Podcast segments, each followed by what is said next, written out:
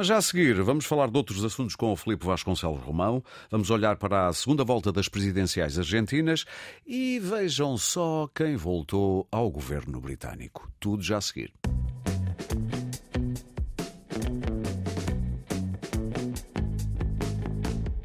Filipe, eu tinha acabado de fazer a pergunta. Uh, primeiro, bem-vindo ao Destacável, Filipe Vasconcelos Romão. Uh, eu tinha acabado de fazer a pergunta. Vejam só quem é que regressou ao governo britânico depois de ter sido primeiro-ministro, depois de ter eh, feito campanha pelo Brexit, apesar de ser contra. Ou seja, estou a falar de David Cameron. Percebe-se porque é que Sunak o trouxe de volta? Olá, bem, percebe-se que há uma enorme indefinição no partido, no partido conservador e que há uma tentativa, a enésima tentativa de virar à esquerda, à direita, ao centro, para tentar uh, atrasar aquilo que é inevitável, que é muito provavelmente a saída do poder. Os conservadores estão no poder desde 2010, salvo erro, uh, com vários líderes, tendo sido uh, David Cameron que conquistou justamente o poder quando, quando os conservadores regressaram um, a Downing Street.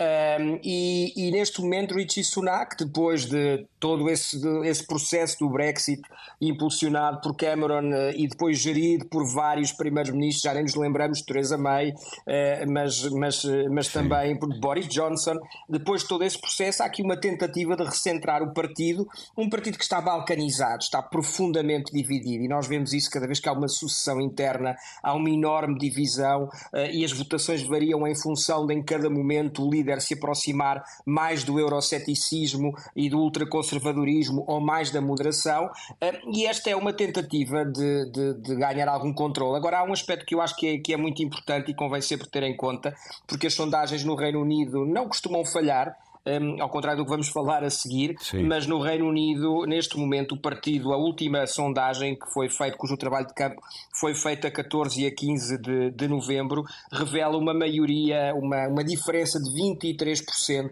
entre uh, os liberais desculpe, os trabalhistas uh, e, os, e, os, conservadores. Portanto, uh, os, o, é muito provável que nos estejamos a aproximar a passos largos para um novo ciclo trabalhista uh, que trabalhistas esses que não estão no poder há, há, há, cerca de, há cerca de 13 anos.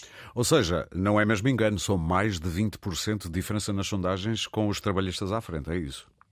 São é. mais de 20% de, de, nas sondagens, num, num, sistema uninominal, o que faz prever que com este resultado haja uma maioria muito alargada, uma maioria absoluta muito alargada numas eleições que venham a ter lugar a curto ou a médio prazo, a não ser que haja aqui alguma hecatombe do lado trabalhista, que também não parece que se preveja. Muito bem. Como, como dizia o Felipe, e com razão, se no Reino Unido as sondagens costumam ser uh, certeiras ou próximo disso, já na Argentina não é bem assim como aconteceu aconteceu nas sondagens publicadas antes da primeira volta Exatamente. das presidenciais. E amanhã joga-se a segunda volta, joga-se entre aspas, claro. E eu lembro mais uma vez Sérgio Massa, que é peronista, atual ministro da Economia, que contra tudo e contra todos, na primeira volta ficou muito à frente de Javier Milei, que é um radical de direita, simplificando a coisa. Prevê-se a, a, a vitória de Sérgio Massa?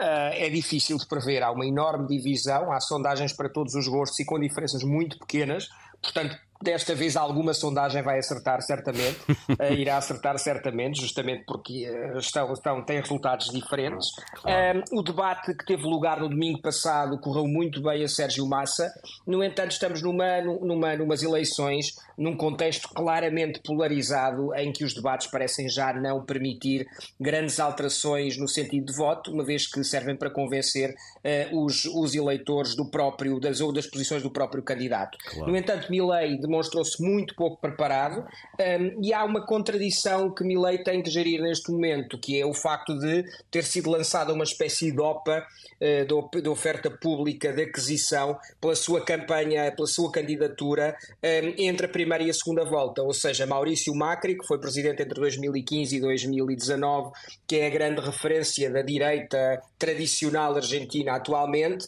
tomou conta da campanha de Javier Milei, inclusive o que levou de resto ao afastamento dos mais radicais de alguns dos mais radicais defensores de Milley entre estas duas voltas. Portanto, isso, essa, é uma tenta... essa incógnita... Isso é uma tentativa de recentrar, pôr ao centro mais a campanha de Javier Milley, ou estou a ler mal? Hum não, é uma tentativa talvez de fazer com que Milley possa vencer para que o macrismo possa tomar conta novamente das estruturas políticas, burocráticas do país um, e, e, provavelmente também aplicar um programa que não será tão radical quanto aquele que Milley inicialmente propõe. Mas a Argentina é um país peculiar, uh, venceu a primeira volta o ministro da Economia de um país que está com 140% de inflação projetada para este ano um, e, e, venceu também e, e, passou à segunda volta também um homem que pretende implodir o Banco Central eh, argentino e converter a Argentina ao dólar, uh, o que tem consequências de uma enorme incerteza para o país. Uh, é, é, a realidade de, de, deste país do Sul nos últimos, nos últimos 70 anos, tem sido esta. Amanhã vamos ver como, se alguma das sondagens se aproximou do resultado que vamos ver amanhã. Felipe, muito obrigado, um bom fim de semana e até obrigado. para a semana. Até para a semana, muito obrigado.